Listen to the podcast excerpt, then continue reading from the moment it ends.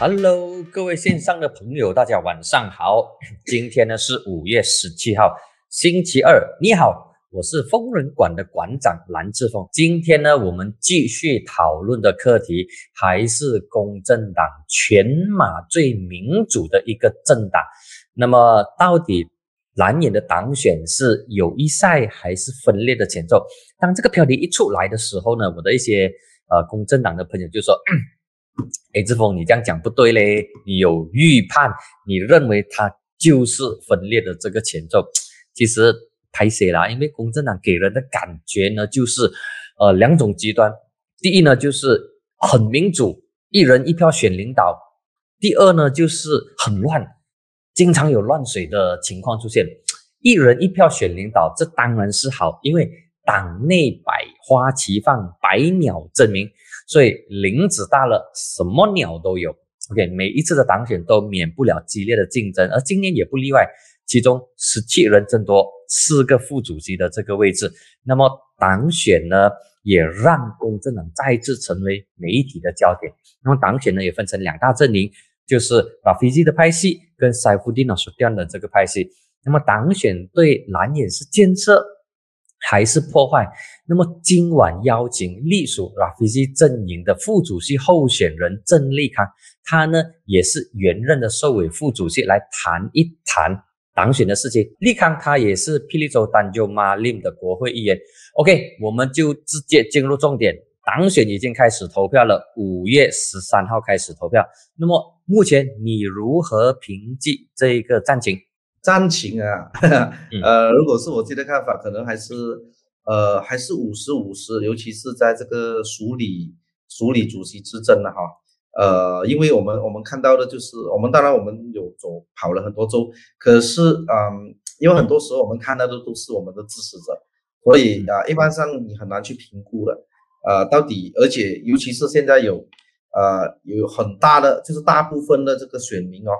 会在这个啊。网上投票，啊，网上投票呢，你就更难去说到底我们见不见到这些人，然后这些人会不会投给你，我们都很难去啊界定的，因为这个也是我们第一次是采用这个 hybrid 哦，啊，网上也可以，然后亲身到那个投票站投票也可以，所以啊，好不好说？不好说。那么你跑了全国 各州拉票，从最北的玻璃市到柔佛，然后沙巴跟沙拉越，其实哪一些州属给你的反应回馈是最积极、最 positive 的，证明说 啊，印尼咖喱啦，白虎水料的，到底是哪一些州属，或者是哪一些区部？然后呢，同时又有哪一些州属给你最冷的这个反应？就是哎嘞。这样的这个反应就是唔得唔丢的那种反应，哪一些是给你很 hot 的那种感觉的？哈，这个是我第三次参加党选哦，然后呃，就是就是第三家参与是竞竞选呐，在党选里面竞选呐，呃，我我不再相信那种 那种反应啊，就是 哦或者热烈或者很很冷淡，呃，因为有时候因为好像我刚才所讲嘛。我们时常去遇到的很多都是我们本来的支持者，啊，他们他能反应当然很积极很热烈啊。但是如果你相信这个东西就是你胜选的这个呃预兆的话呢，那个可能就 你就会可能会很失望了。呃，但是一样啦，就是从另外一个角度来讲，如果啊可能反应有些冷淡啊，但是他也不一定代表说他不能够投给你。所以啊啊，我我我没有目前为止我也不敢讲。哪一个州的反应会特别热烈？哪一个州会特别啊啊冷淡？呃，因为因为我就算我看到了，我也不会相信的，所以很难跟你讲。嗯 OK，那么你过去拉票期间，你面对基层询问最多的议题或者是项目是什么？他们问最多，他们最好奇，他们最想知道，或者是他们最不满的东西是什么呢？你跑了这么多轮之后。啊，其实啊，形形色色啊，什么什么问题都有了。当然，当然，这是我们哪一些比较大的课题，就是呃，第一，当然呃，很多人会啊不满意我们的啊，就是不满意我们为什么还要啊起还要所谓的谈判。啊，就是就是讲的这个大帐篷啊，就是尤其是我们遇到很多我们的知识都，我敢说我们遇到的大部分都是反对的，反对这个所谓的大帐篷的这个呃策略啊，反对这个啊要继续谈判的这个策略啊，然后当然还有一些，比如说啊，他们说希望是呃党领袖会更加聆听这个基层的声音，在遴选候选人方面啊，要有一个比较健全的机制啊，不然的话就呃这些这些都是都是有啊在基层里面的一些一些回馈，而且是。相当多的，那不是啊，只是啊，我们讲 isolated 在一两个地方是有这样的。这这个呃，一个是大帐篷的，另外一个是这个遴选候选人的机制，呃，大家都非常关心。然后更重要的就是这个呃，一般上很多人就在问如何赢得大选，在这样的一个情况下，下一届我们要如何赢得大选，这些都是啊，几乎是每一场必问的。嗯，那么你们的这个标准的答案是什么？那么你们的这些看法，比如说呃，针对大帐篷，就是是不是沿用了飞机的那一套？然后针对候选人的遴选机制，确实啦，因为过去都经常发生天兵的情况。那么还有呢，就是如何赢得大选？那么你们的解释是什么呢？对，当然呃，我们我们就。其实也不是 Rafizi 的那一套，因为都是我们的看法。第一，我们当然是反对大帐篷啊。呃，如果我们支持大帐篷的话，我们也不在这个 Rafizi 的阵营。呃，虽然我整个当选不只是大帐篷一个课题，但是大帐篷是其中一个主要的课题，所以我们都我们都是反对这个这样的大帐篷的一个一个一个策略。所以我们就照直说啊，这是我们的一个立场啊。所以我们不支持大帐篷，不是因为我们不要党胜，而是说我们要确保我们要胜也是要胜的啊，要成为稳定的政府嘛。你不能我我们因为我们相信说，就算大帐篷你可以升的话，喜来登二点零会发生的。所以这个是啊我们的解释，我们解释为什么我们不要这个大帐篷。然后同时呢，在我们也呃，当然我们有用我们一些过去的一些经验呐，包括呃我们那时候。就是因为我们果断的跟这个回教党啊切断这个关系啊，然后我们有几年的时间去啊 build up 我们自己的这个实力，然后我们才在二零一八年脱颖而出。因为如果我们是很迟，我们一直在谈判谈判谈判谈判到最后一分钟谈判破裂的话，我相信二零一八年也不会发生。所以这些都是我们的一些经验，然后呃也是继承的经验，所以呃我们就是这样回答。那么针对候选人机制呢，就是遴选候选人机制，确实发生过说，呃，一些领袖在当地很努力的工作，哎，突然之间在最后一分钟，哎，嘣，一个天平下来，这确实是让当地的人很不懂 steam 一下的吧？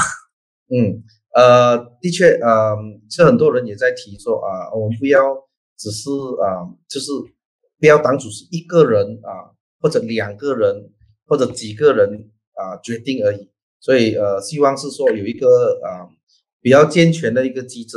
呃，当然可能啊当主席的比重比较多啊，那些可能有三十八线，然后啊接下来我们的选举局，然后有人 O G 等等，所以这些都有很多人提出。当然我们没有一个定案，但是大家都觉得现有的这个可能这个制度是有问题的。然后当然也很，我们也我们也是呃，我们是推崇是说可以的话啊，更早的决定这个候选人。你比如说，呃，基本上共产党有很多这个跳槽了的这个议员，那个选区是悬空的。像我们现在应该是放人进去，呃，而不是而不是说啊，到最后最后一分钟才来宣布，然后就有很多人关心东西等等，这些都是我们提出的一些论点了。当然，当然这个不能够成为一个定案了，因为我们也不是这个啊，我们还没有还没有成为这个领导层。OK，那么呃。这一次的副主席十七人选四人，那么你对其他十六名副主席的这个候选人，到底你觉得大家是处在一个怎样的竞争情况呢？呃，这次这次其实真的是啊出乎意料，我也觉得很，我也觉得很意外。四个是我我我是以为是可能最多就是呃。三组人啊，可能三组就是十十二个啊，可能有一些零零散散的，可能有十十就是十二十三个，但是但是这次有十七个，我是很出乎意料。嗯，而我跟其他的这个候选人呢，都都是都是战友，都是老同志哦，呃，都是没有问题的。而且呃，有些虽然可能我们不同队，我们也互相打气，所以呃，基本上没有没有什么啊对立啊什么，尤其是呃副主席是有四个位置嘛，啊，所以大家也不是那种一对一，没有这么尖锐啊，没有那种啊很尖锐的这个对立了。所以啊没有没有问题啊，跟四另外十七个都啊关系关系还良好。哦，OK，来谈一谈呃你跟曾明凯呃曾明凯吧，因为之前有访问曾明凯，也是同样的，因为他竞选副主席。那么因为你们两人都曾经是霹雳州的州议员，那么现在呢大家都是国会议员，他是呃阿罗斯塔，那么你是丹中马利。而之前呢，明凯是这个新邦布赖的州议员，然后当时你是两届的叠加州议员，那么呃，你如何去去去形容这一名对手呢？因为刚好大家又处在不同的这个阵营。哦，其实哦，呃，很多人把我们新格奥就是说，哎，呃，因为我们两只有我们两个华人嘛，然后当然我们背景也非常像啦，啊，我们都是学院出身，然后我们也在啊霹雳州待过，然后啊我们。都当过两届州议员，然后现在是国会议员。但是其实我跟明凯就好像跟其他的这个啊副主席的这个候选人一样哦，我们是没有对立的，因为我们主要也不是是不是那种一对一的嘛。刚才我们在讲，呃，所以没有什么特别，嗯，反正我们的关系也没有受到影响啊，就我们也没有互相攻击，我们也就是互相阐述自己的这个立场而已，呃。没有什么特别，就是跟明凯的关系，跟其他人的关系也没有什么，啊，说不会影响彼此的这个从血运开始的这个关系，到现在占有的这个关系，完全完全没有，完全没有。OK，好，那么其实延伸到霹雳州啊，你来自霹雳州，那么过去是叠加的这个州议员，如今是丹州马林的国会议员，那么霹雳州也是。大州来的，那么但是看起来霹雳州的公正党似乎不怎么团结，而前主席法哈什塔辞职之后呢，就跑来雪兰莪要挑战这个雪州大臣阿米尔的贡巴区部主席，那么外人看起来就有点奇怪，已经不了解为什么会出现这种情况，因为法哈什塔之前是安华的这个政治秘书。其实，在他担任霹雳州主席之前，呃，很多朋友对他都陌生，包括呃，在线上采访政治新闻的这些媒体，他们都不晓得发哈他到底是谁。然后他的名字又特别的跟传统的呃这些呃马来人不同。那么后来才知道，哦，原来他有菲律宾的这个血统。那么其实到底是怎么样的一个情况呢？呃，其实啊，好像发哈是。当然，他有他自己的啊想法，还有他自己的啊资源啊，政治上的资源意愿呢。呃，我我们我其实我也没有跟他他太太熟悉啊，所以我我也没有很了解。只是说，我们不能够以这个法哈什作为去尝试了解霹雳州这个公正党啊，因为因为那个那个只是他个人的这个啊个人的一个一个举动嘛。比如说，他从霹雳州啊，他跑去公巴。挑战这个啊啊阿米鲁丁，呃，这些是他个人的举动。但是其实霹雳州，如果你讲啊，我们啊分裂啊什么，其实也没有。如果你看回二零一八年选举的时候，霹雳州有二十四个区部，然后呃，Rafizi 是赢在二十一个区部胜利的，所以呃，那其实其实基本上相当 solid 的。呃，当然我不我不是说这一次 Rafizi 也会拿到一样样的成绩，我只是说。呃，上一上一届当选的确是这样，因为毕竟现在呃 r a f i z 的对手是啊 u d i 他不是阿斯宾，所以可能大家的看法也不一样。我只是讲，嗯，我们我们很难用个人的那个啊啊举动哦，来来去看整个那个州的那个政治啊，呃呃，所以你讲啊分裂，其实我认为并不一定啦，嗯，我们我们其实看回看回整个霹雳州，我们我们。那我们的问题可可能就是啊，我们没有办法在很多地方，因为我们的选区很多都是以啊埋人为主，然后都是说 Malay Heartland，呃，尤其是在这个好我们啊霹雳河一带以上啊，所以都是都是啊相当啊啊不不容易的这个选区，所以我们都没有，我们这这几届大选我们都没有办法在那边突破，所以这个才是我们比较大的问题。呃，公正党的这个啊啊，这个所谓的啊啊团结呢，其实是没有什么的，没有大影响，在党选里面。嗯。OK，那么呃，延伸刚才有提到的这个华裔的这个领袖以及华裔的这个副主席，过去呢，呃，华裔的这个最高职位就是副主席有蔡天强，那么还有李文才，那么这一次当选出现了两位华裔副啊华裔的这个副主席候选人，那么党员投票时候会不会考虑这些？族群的这个因素呢，虽然公正党是以马来人为主的多元种族政党，会不会都有？因为根据过往的经验，在四位副主席当中呢，总会有一位华人，然后也会有一位印裔。那么这一次会不会有这种情况？还是说这一次的党选党员投票考虑的因素是不同？那么肤色就不会是他们最主要的考虑点？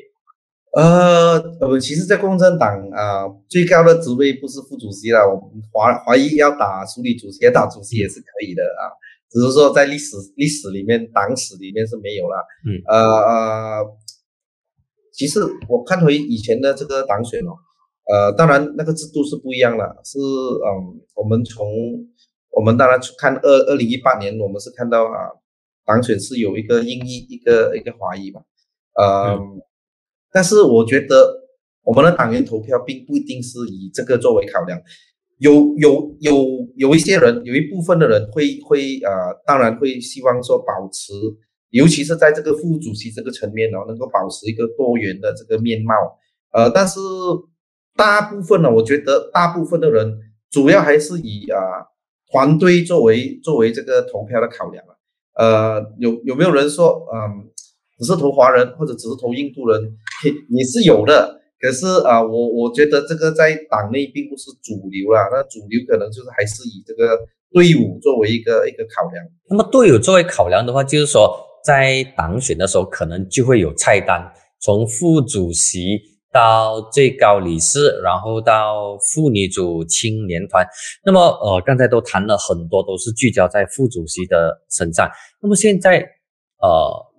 可以说，Rafizi 的阵营是最有规模的，就是从四名副主席，然后到共青团，到妇女组，都有自己的这个菜单。那么，相对塞夫丁的阵营，似乎好像是没有比较明显的团队，对吗？在其他除了副主席的职位以外，看起来是这样啦。比如说，呃，Rafizi 也不可以讲他的是有规模，而是他比较清楚的列明，啊，这个团队是这样。然后，啊。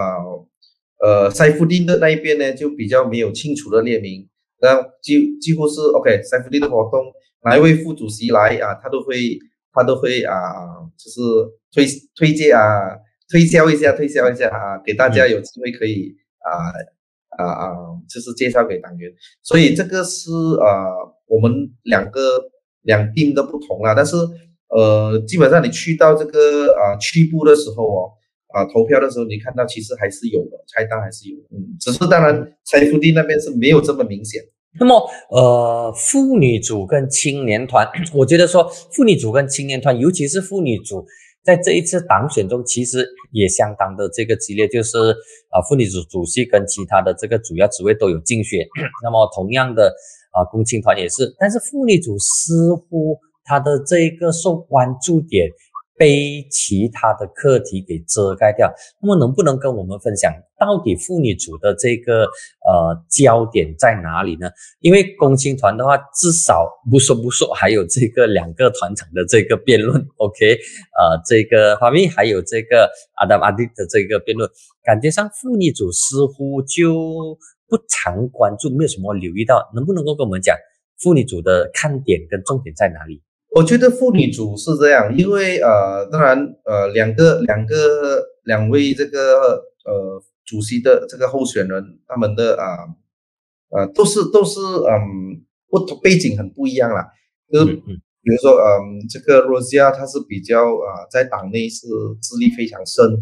呃，然后啊我们法迪丽娜那个上议员呢，他就是比较比较新的在党内，呃，所以我我看到的可能他们就嗯比较没有太太大的冲突，因为本来他们本来是也是一起的，然后本来也是一起的，啊，我觉得嗯，因为中央可能还会比较有一些啊议题会针锋相对，搭帐篷不要搭帐篷，但是妇女组却没有把这个东西当成是他们其中一个这个 campaign 的主轴，反而是青年团是。也也把这个大大帐篷不大帐篷换变成是他们 campaign 的一个主轴，所以呃我我觉得这样就可能人家看不到妇女妇女组之间的一些一些分别了啊，呃但是这个这个当然这个也不由得我说，我也不是我也没有票在妇女组，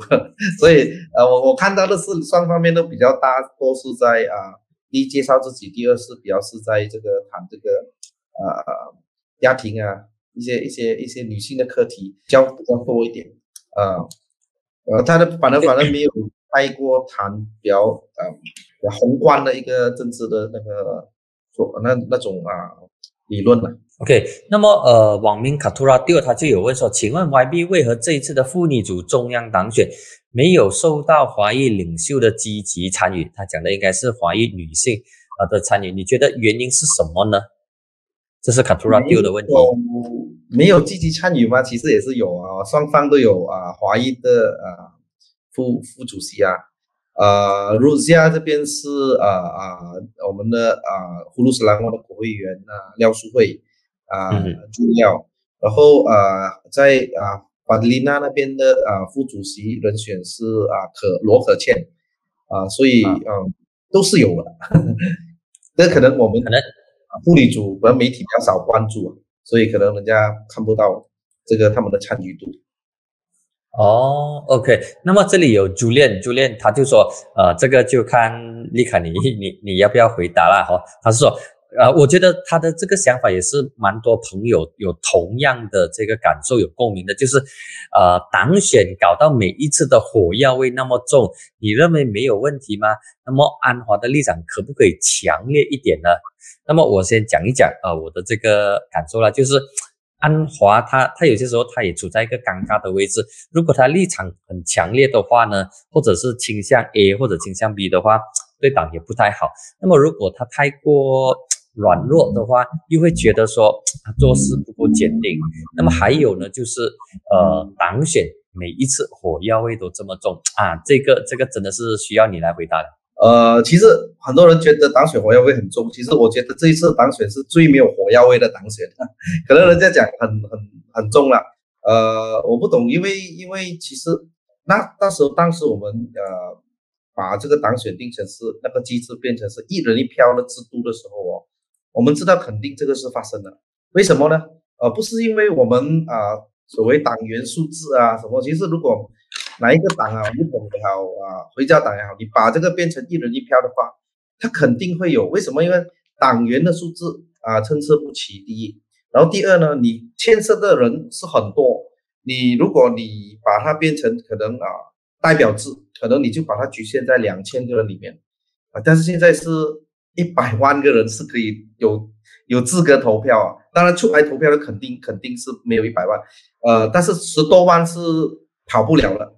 呃，如果你你说你把一个只是牵涉到两千人的一个选举，跟牵涉到十多万、十多二十万的人的选举，啊，那是没有根本没有可比性的。但是这个是其中就是民主的一部分啦，呃，所以我们也不能够叶公好龙。一方面我们要呃牵涉越多人在这个选举啊，同时我们就讲哦，我们不要乱。当然我们不希望乱，但是有时候真的是啊控制不了，控制不了。只是说，呃，我觉得在那那个可能是在啊比较基层方面了，但是我觉得在领导层方面其实没有火药味，没有没有太大的火药味，而且我觉得这这样的一个啊党选，它好处是在于哦，你看啊我们在啊有没有哪一个党党选是有在媒体公开辩论的？我们的党党领袖不只是署理主席，我们的青年团团长啊候选人也是有辩论的，所以。这个其实啊，对对党的可能可能的形象会更加有加分，呃，因为你可以在这个国立电视台、国营电台可以啊，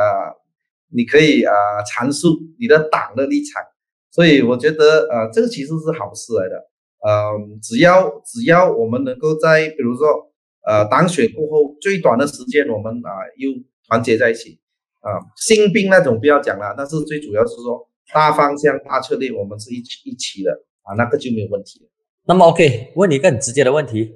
这一次二零二二年的党选跟二零一八年有什么不同？最大的不同点在哪里？我觉得最大的不同点是那个敌意啊，Rafizi 跟啊塞夫丁其实没有太大的敌意，呃，当然他们的不同点，他们对整个这个所谓的党的啊啊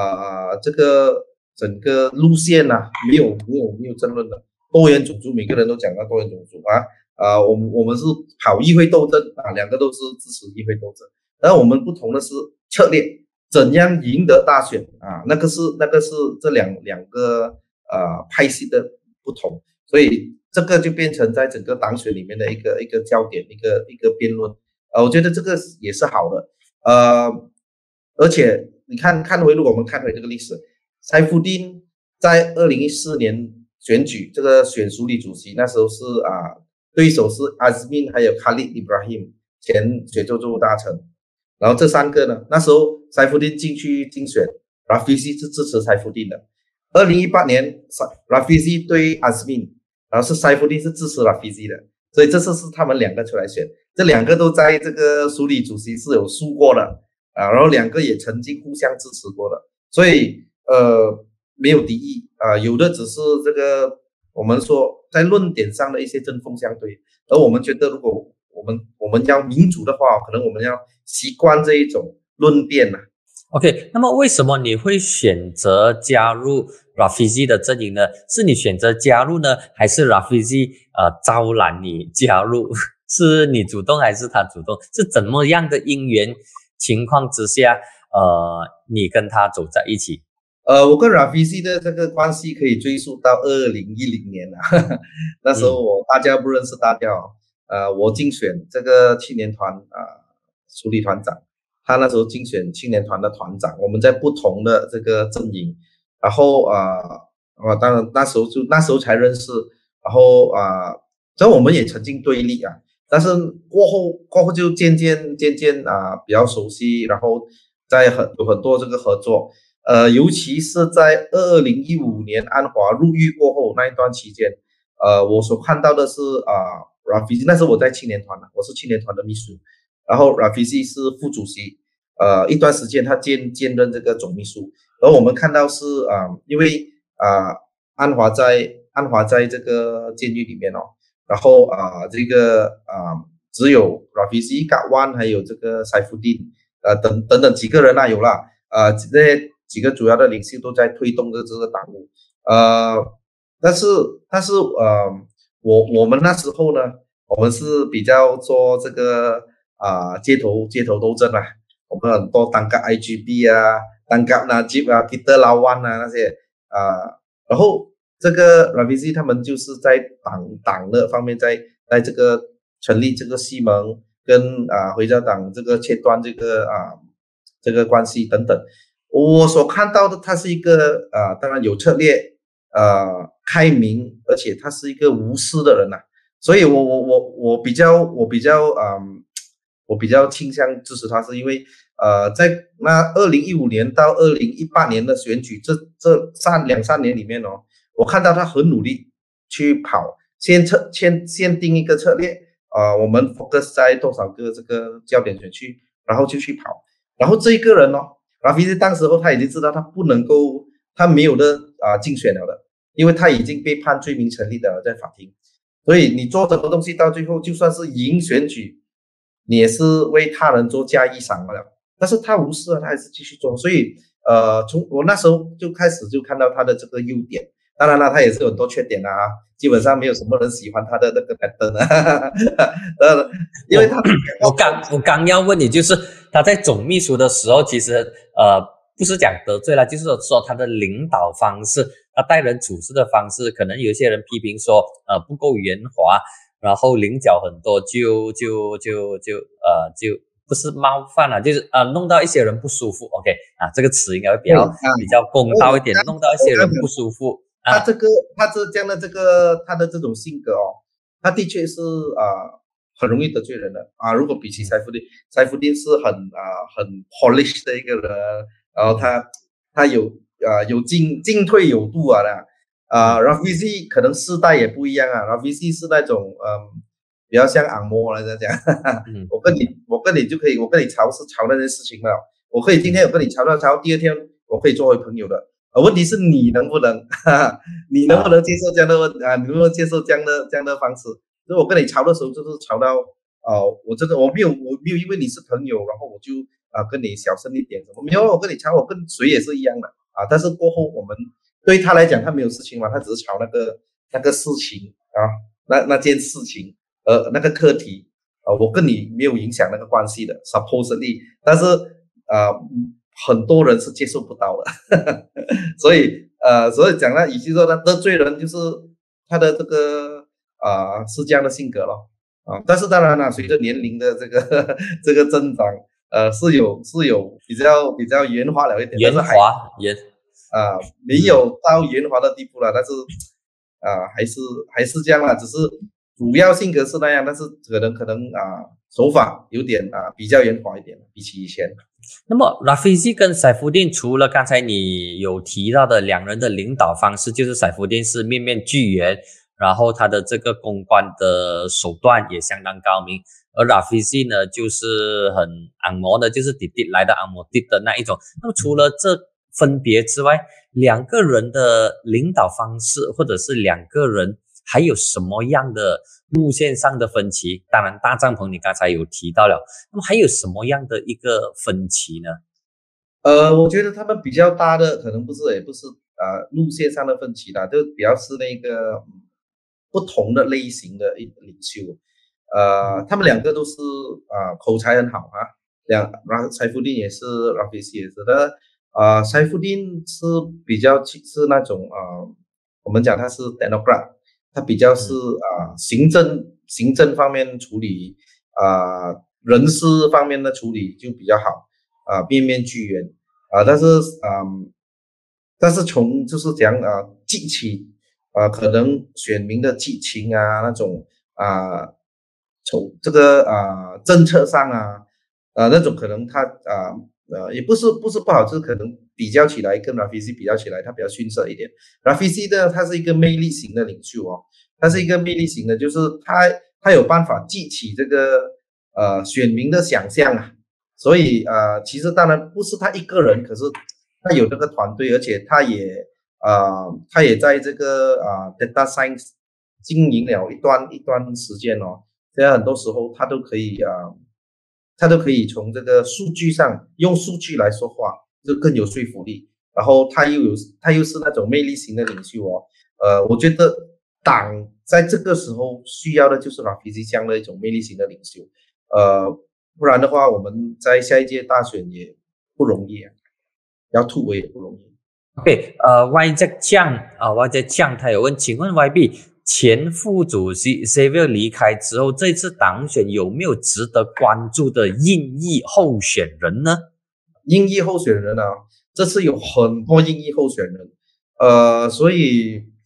呃，如果你看到英裔候选人跟华裔一样了，如果华裔只是要靠华裔的票胜呢，那个是不可能的，因为在啊共产党里面，华裔基本上只有十多八千而已，呃，印度人反而有可能也好，印度有二十多八千，但是你纯粹靠华裔或者印度印度印度票呢，是不可能过关的。所以呃，这一次也是这样。这次你看到啊，印度印度票虽然有二十多八千，可是 有有很多个这个印度的候选人啊出来，所以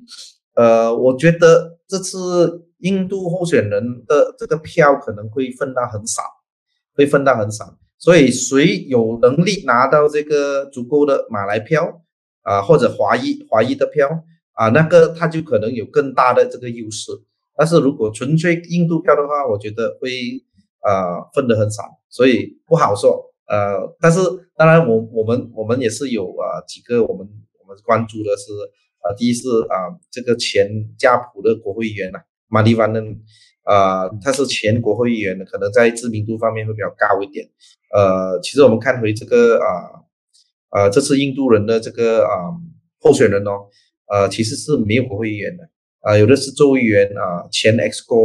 啊，等等，嗯，OK，呃，这里 Jason 冲加 Jane 他就问，但我觉得说他这个问题有点学术性了，不过可能日后可以考虑，就是他说 YB 最近有个观点，就是 YB 觉得党选应该在大选之后还是在大选之前呢？因为现在就是很明显的是在大选之前，而乌统呢就修改党章，把党选延迟在大选之后举行。那么如果从公正党的角度来看，你觉得？党选应该在大选前举行还是大选后举行比较好呢？还是没有分别？有分别，分别大了。啊，如果你你问我的话，我觉得党选后如果可以的话，我觉得呃，比如说呃，跟马华呃，或者是呃这个吴桐一样，你把这个修改党章党章，然后把它变成是大大选过后六个月才举行这个党选。我觉得这样，这样是比较安全的一个做法啊？为什么呢？因为呃，党选哦，你说没有没有啊分裂，没有敌意什么，那个是假的了哈，肯定是有的，只是那个程度去到哪里？呃，因为你你你当有两个阵营对啊，就是两个阵营出来竞选的话，就算他他们是友好的阵营啊，这两个阵营也要凸显他们跟对方有什么分别吗？所以你在那个时候，你就要找不同点。啊，你要找不同点，但是如果我们要合作的话，我们应该是要找共同点嘛，对不对？所以党选这个东西啊，它的本质上就是很，人家讲很 divisive 的，它本来就是很分裂的那种本质上啊，然后我们只能够控制那个程度罢了，啊，所以所以如果你问我的话，党选应该是在大选过后，这样我们才能够专注，才能够 focus 在这个大选的筹备，嗯，当然还有一些其他的啦，比如说呃啊。党里面那些很现实的东西，比如说，如果今天啊，我的这个丹中马令，呃，有人来啊竞选，然后呃，我主要我我就突然间我输掉了，呃，当然他不是一定的，你输掉了啊，这个区部主席你就啊连国会议员也没有的啊，就就是连这个候选人资格也没有了，那个不一定的，但是那个心情肯定会受影响啊。那比如说我在这，哎呀，结果我输掉了。啊，我没有心情了，我就放这不管了。呃，可能六六个月过后，可能一年过后选举，像这个这个选区，如如果是边缘选区的话，肯定会输掉了嘛。所以这个就是为什么我自己本身我是不认同说在大选之前啊进行党选。那么你这个想法是公正党内呃比较多人有这种想法吗？还是说这个想法不属于主流？我相信我的想法是主流啊，呃，但是公正党似乎就没有没有没有没有讨论到这个课题哦，反正其他党就蛮多的讨论说，哎，我们先压后党选来备战大选先，是什么原因？公正党没有没有没有特别去讨论这个课题呢？其实其实我们是有有吗？没有留意，没有没有没有什么留意到，是不是没有没有列出来？我们没有公开讨论，我们党内讨论，因为这个东西有一个有有有两个点我们解决不到。第一，如果我们修改党章的话，ROS 接不接受？呃，你说啊，如果是讲啊，根据法律、根据程序，ROS 一定要接受，因为是我们在会员大会通过了嘛，对不对？但是在马来西亚，你没有没有的讲一定的哦。如果是 ROS 不接受怎么办？啊，第一点，然后第二点，我们的其实我们党选不不需要这么急在今年里面做了，因为我们我们已经呃可以延迟到，我们已经延迟十八个月，我们可以到明年五月。二零二三年五月，但是呢，也有一个问题哦。如果二零二三年五月到了，但是大选还没有，还没有解散国会怎么办？我们不能够再延长了咯，一天都不能够延长了。就是二零二三年五月，如果你一定要，你一定要进行当选。如果那个时候还没有解散国会，我们就 你硬着头皮也要上了。五月啊，进行当选啊，可能六月 啊。六月的时候就全国大选，如果如果啦，如果这样，如果是啊，首相要要搞你的话哦，你五月，大家知道你五月一定要进行当选嘛？我不要，我不要，我到我到你进行当选的时候，我宣布解散国会，那 我怎么办？我们解决不到这个问题，对啊，所以玩高了呀，啊，所以这一次的当选可能就是真的是没有办法，一定要做，要先做了。接下来可能我们我们就希望说，我们可以好像呃，我们我们要向马华学习，要把党章变成是说党选啊，大选过后才党选。假设如果这一次 Rafizi 又再输掉的话，他会不会重演二零一八年这样淡出前线，专心来搞他的 info 呢？这其实大家都有点担心的，因为感觉上他是呃马来精英青年才俊，然后有一股傲气，输了的话就啊就 take down low 了，OK 我就离开，然后我就搞我自己的 info 还是搞其他东西。那么这一次会不会出现这种情况呢？呃，其实这个问题也是哦，其中一个在很多地方都有人问的。呃，为什么呢？就是因为 RPG 有试过啊放假嘛，放假。但是其实如果你讲啊，财富店也是有试过放假的啊。所谓的放假，当然没有真没有正式的请假啊，但是他没有活跃在党内。啊，其实我我我我看啊，Rafizi 呢也是有他他有回答了啊，他的回答是不会啊，为什么？他是。他是要他重入政坛，不是只是重新共政党啊，所以共政党的党选只是他重新进入政坛过后的第一个政治活动。嗯，其实他是希望能够啊成为国会议员，因为他已经没有那个他已经没有那个啊法庭的那个约束了，那个案件的约束，所以他希望可以竞选一个国会，然后希望他能够胜选成为国会议员，然后他才能够。他才能够有更大的平台去发挥，所以，呃，如果他想成为国会议员，他也没有可能是啊，我又不要玩了了，我又回去一波，然后怎么怎么样让你成为这个候选人呢？所以，呃，他已经解释过这个是不可能发生，然后他也解释过当时候为什么为什么他会他会放假，有很多理由了，所以啊，其实很长，所以也不方便在这里，可能看回这个啊我们的 campaign 的 live 哦，他啊之前之前的这个 live 啊。都都有提，几乎几乎是每一场都有提的。那么呃，因为他跟 Nuruiza 的关系呃非常好，而且 Nuruiza 这一次 他没有出来竞选，那么他呢就发动 Ayo Malaysia 的这个运动。那么现在 Ayo Malaysia 是不是成为了？拉飞机拍戏就是你阵营帮忙拉票的外围组织，就是你们把部分拉票、争取党员支持的工作上出去给阿尤马来西亚来做，那成为你们的 contractor、subcontractor 承包这个 project 来做。呃，其实不是，不是啊，那个整个概念不是这样的，因为呃那时候呃，当然每个人都希望说不要有党选。然后我们可以 focus 在这个啊大选，啊那时候就有这个念头，就是这个概念要做这个 i o Malaysia 的这个概念，呃为什么呢？IU Malaysia 主要的它的对象群哦，啊 target target 啊那个 target audience 哦是选民普通人，所以基本上我们谈的是啊我们选了五个五个主要的一个课题作为我们啊要我们要提供政策还有这个啊解决方式解决方案。呃，这一个呢，主要是面向这个普通的平时的这个选民，呃，不是党员。然后呢，呃，后来就发生这个，就是后来就有这个啊党选嘛，呃，党选结果我们就没有办法。本来我们全部人在这个 IU 美学里面，然后我们 focus，我们就好像当时啊之前的 EVO 那样 focus 在这个大选如何在最短的时间里面，就是加强选民对对我们的这个呃。就是公正党和还有西蒙的这个支持，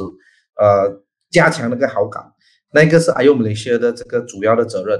然后呢，呃，后来就有这个党选呢，就变成我们必须要分哦，呃，我们是不可能同时兼顾两个的嘛，所以就变成努瑞在负责阿尤姆雷西，然后 Rafizi 就啊，还有我们几个啊竞选的，我们就我们就专注在这个党选里面了。所以这个我们两条线一起走了。所以会有点辛苦，但是其实阿尤们些跟党选基本上是没有关系的哦，没有关系，只是大家会有这个误会，是因为 Rafizi 跟跟努鲁伊扎的这个关系很好，那么努鲁伊扎也在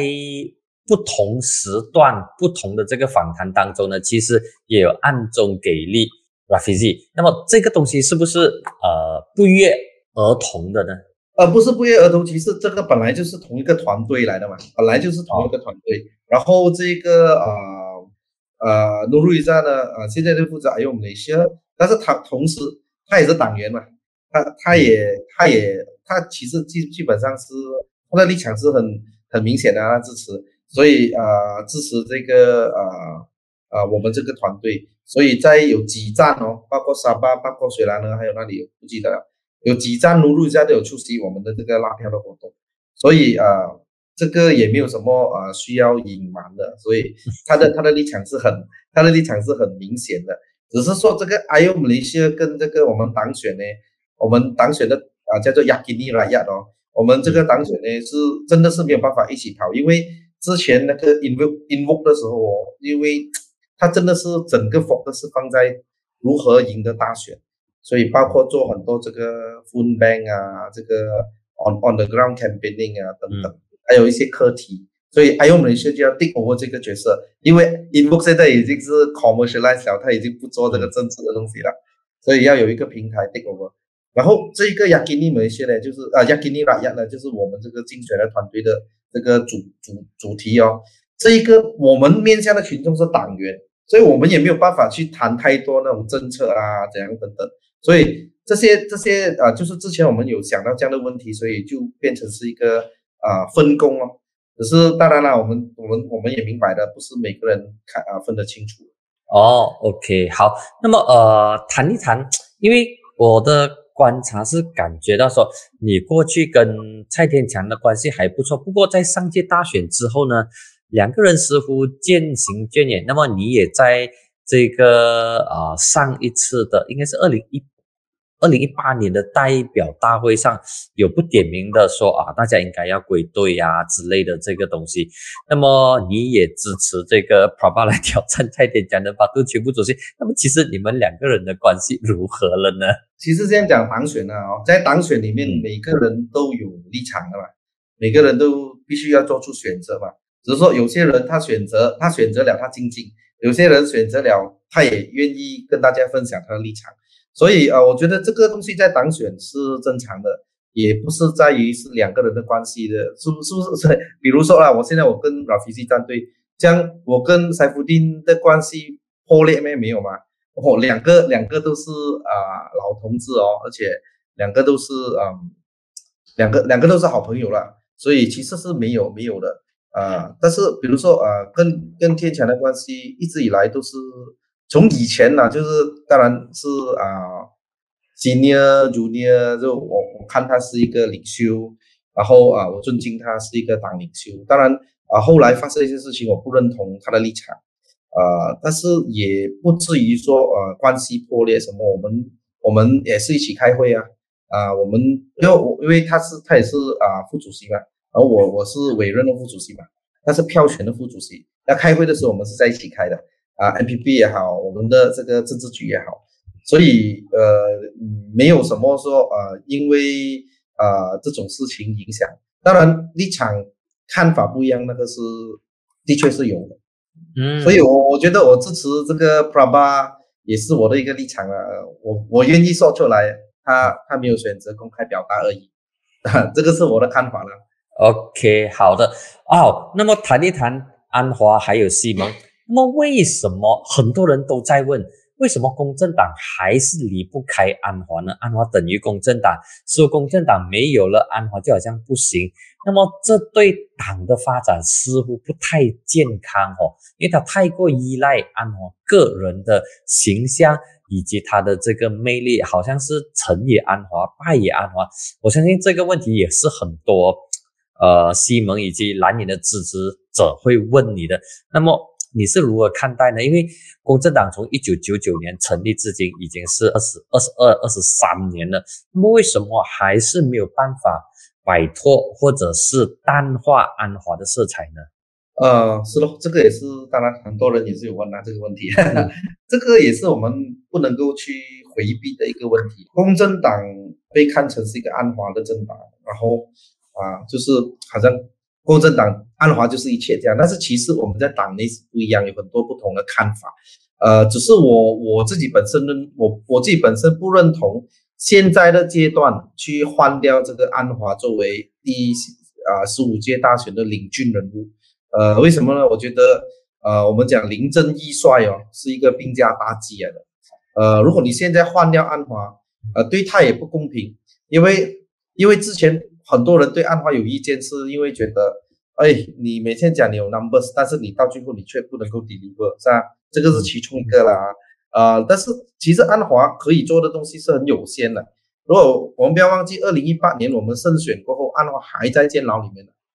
当啊，当他出来的时候，政府已经组成了，然后啊，但是那个西盟的主席是老马，安华是在二零二零年这个 Sheraton move 过后哦，他才接手啊，二零二零年到现在只有两年了，两年多啊，可能很多人觉得哇，好像过了二十年这样，因为发生很多事情，可能二十年里面。都不会发生的事情，就在这两年里面发生，我就觉得哇，这很久啊，哇，你一直不能 deliver。但是其实安华可以做的事情是很有限的。当然，每个人讲啊，应该要啊重新啊夺回这个人民的这个 mandate 啊，但是他可以做的可就就是有限，因为你只有两百二十二个国会议员嘛，大家很多已经壁垒分明了，你要从这里的这一个铺里面哦去抢人拉人哦，这个的确不是一个简单的任务啊。失败，我觉得是无可厚非的，所以我觉得不应该以这个东西的成败来啊论论他来来论英雄啊，所以啊，我不认为现在是好的时机去啊换换掉他，而且就算我们现在换另外一个人，谁都好了，我觉得对那一个人也不公平啊，那个人可能只有几个月的时间，然后他就要带一场选举，带一场啊这个全国大选。如果输了后，你又 你又赖他讲哇，你领军不利啊，是啊？不可能嘛。所以我觉得现在应该还是啊安华领军，呃，但是呃，我们比如说不要讲其他的，就是共产党了，共产党也应该开始在想，就是后安华时代啊，这个是不能够避免。安华已经七十五岁了哦，没有多少个政治人物啊，好像老马这样，还有如果好像老马这样，安华还有二十年呢。但是，呃，我我不我不相信有这样的，然后我们的党也不会也不会这样了，呃，所以我们要想后安华时代这一次的党选呢，是一个很好的一个契机哦。我们是啊，比如说我们在这次的这党选有这个署理主席之争，像这个署理主席呢，很可能就会是安华的接班人，这样很可能他就是以后带领这个领导共产党，所以啊。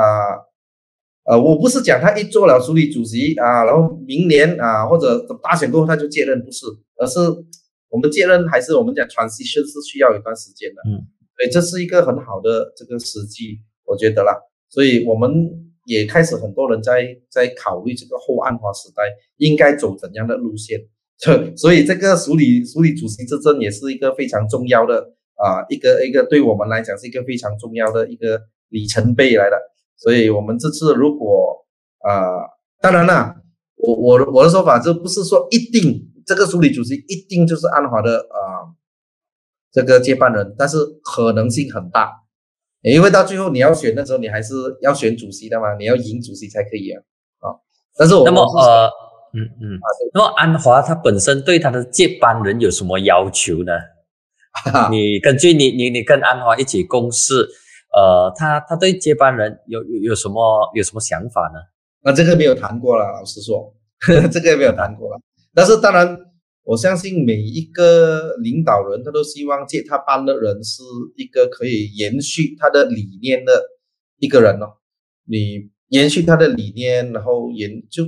不能够啊，就不希望他的接班人把党变成另外一个啊，完全更改掉完了。我觉得这个是呃人之常情啊，但是具体是是怎样的，我我们不懂这个，没有没有谈。那么安华有没有表态比较倾向于哪一个候选人呢？比如说他在上届二零一八年大选的时候就比较明显的是呃对阿斯敏有所保留。那么这一次呢，他对他有没有特别的这个 preference？其实肯定是有的。因为安华也是人嘛，安华也是人，有表达出来吗？有表达出来吗？啊，没有，我我看到的是安华还是相当克制啊，安华是相当克制，所以啊，当然有很多人有不同的诠释，呃，但是呃，安华以公平来讲啦，安华是没有没有表达过的，没有表达过他支持谁的，但是他肯定会有一个他要支持的人了，因为接下来这个人会是他的副手嘛，对不对？那么你的观察呢？你认为他是比较倾向谁？我我不好说，因为因为这个东西也不能够帮他诠释的。但但是好有一点哦，就是安华的看法，对对署理主席的看法，我觉得不重要了。最重要还是党员要怎样的一个署理主席，这个才比较重要。要安华也是他一票不了嘛。那么回到来。刚才你已经讲了，就是安华不应该在这个时候退位，但是民众对他的这个感受，特别是支持他二零一八年支持西蒙的人，都认为说，呃，可能他的时代已经结束了。他老马、林继祥、哈迪阿旺、穆希丁这一些都应该要一起手牵手下台。那么其实你怎么看呢？就是我们的政坛太多老人了。而不只是安华一个人呢，还包括其他。其实跟安华同岁的是哈迪阿旺、姆希丁，当然还有最老的老马。是不是说这些老人政治应该要应该要告别政坛？因为他们已经完成了历史任务、历史使命。再加上来届大选有着六百多万名的这个年轻选民，那么这群人对老人肯定没有太多的好感。呃，我觉得当然政坛应该有新的气息啦，哈。呃，只是说。嗯，要如何，就是要如何，那个过渡是怎样做？呃，我觉得在这个其他的我不懂啊，但是在共振党，我们希望是一个 soft landing，我们不希望是一个哦，以这个党选作为作为这个呃唯一过渡的这个唯一的这个手手段。呃，我们我觉得党内主流的想法都是希望是一个 soft landing，呃，这个 transition 是一个 soft 的，所以啊。呃，我们我就是讲这次党选是一个很好的一个一个机会跟平台。呃，至于说政坛应该要怎样，我当然我是我是认为政坛要更多的这个新的气息，年轻的人。呃，我举一个例子哦，如果是你看于我们其他国家，Tony Blair 他担任首相的时候四十四十多岁吧，他担任英国首相四十四岁。呃，奥巴马担任美国总统四十八岁。然后我们看回来，这个 Macron 四十多岁，法国总统，哈，纽西兰总统也是现在也是四十四十岁啊，四十岁左右。所以，呃，世界各国都那个趋向那个趋势哦，政治的趋势哦，都是朝那个方向发展。我觉得是大势所趋的，就不是讲我们要还是不要的问题，而是它会发生，我们应该怎样应对而已。对对，那么呃，希望这一股年轻化的浪潮能够能够吹到马来西亚。那么回到来讲到年轻人，那么从你的角度，你觉得穆大是不是公正党其中一个良性的竞争者呢？因为感觉上穆大他的这个票源跟公正党的票源几乎都是来自同一个群体的，都在争夺同一个群体，而没有去扩充不同的这个票源。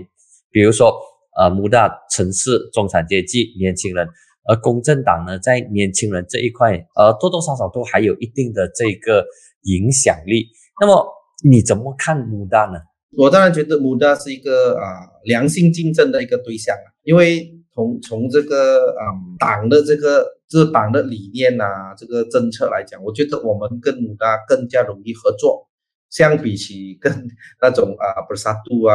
本庄啊这些，我觉得我们跟穆达可能在啊意识形态方面是更加接近的。但是啊，当然我现在看到的是穆达可能他在啊他在他在争取的都是啊我们现有的这个啊所谓的 support base。但是我们也不能够，我们也不能够去指责他们，因为本来一个党它就有一个它的定位的嘛，它要它要抢的这个票，那个 spectrum 是在哪里？所以我们反而要小心应对。虽然说主流啊，这个这个多元种族路线是我们共产党把这个多元种族路线主流化的啊，现在每个人都讲我是多元种族，我不是种族主义的，我多元。但是啊，我们如果我们看回来整个历史，是共产党把这个多元种族路线是主流化的。啊！但是如果我们不小心呢？我们不小心的话，我们继续犯犯更多的错误的话哦，我们不能够排除我们会给其他的政党蚕食掉这一个啊啊这一个这一个 support base，包括母的啊。当然到目前为止，我们还是认为是良性竞争的一个一个对手了。嗯，希望接下来还是可以合作的这一个空间。这一次的党选成绩会什么时候出来呀？二十二号是最后一天，所以我们预计二十三到二十五号吧。哦，二十三到二十五号，OK，二十二号就是最后一天投票，对不对？对对。嗯，OK。那么，收发党选进行到今天都都还算顺利吧？没有听到太多的这些负面的这个消息，没有说之前有什么丢遗址啊、抛桌子之类的这个东西。今年这一次相对的呃比较顺利哈。对对，看起来是这样了，因为呃几个因素啦，一个是大选要来了，两各方面都互相克制啊，然后另外一个呢是啊，我们已经不是政府了，二零一八年哦。我们是执政中央，我在七个州，七个州执政啊。我们讲太多东西在 在桌子上了，所以所以啊啊那个赌注太大啊。这一次反而是没有太多的所所谓的赌注了，所以啊，我觉得这次会会比起比起二零一八年是平会会是平静很多了。呃，而且第三个是那个敌意啦，敌意是没有二零一八年那时候的敌。好的，那么节目进行了超过一小时，也谢谢 YB 的这个时间。那么在结束之前，祝福你，希望在二十五号之后，那么如果你有新的身份的话，再请你上来谈一谈。那么在那个时候，可能也要邀请 Rafizi 了，OK，来谈一谈到底呃公正党的接下来的这个方向该往哪里去？是不是说把整个帐篷都拔掉？那么只用一把小雨伞？还是请大家去冷气房。那么到底公正党的这个路线是怎样？现在坦白说也谈不出一个所以然啊，因为现在还是处在呃党选的一个过程嘛，所以要等一切尘埃落定之后，那么以及各个位置主要的这个党职的这个委任，比如说呃收委的副主席啊、总秘书啊、总财政啊、宣传主任啊、策略主任等等的那些位置都填满了之后。可能公正党会有一个新的气息，这是呃我的期许，希望公正党没有让支持他的人失望。那么祝福你，也希望公正党有更大的作为。陈李贵言，立康。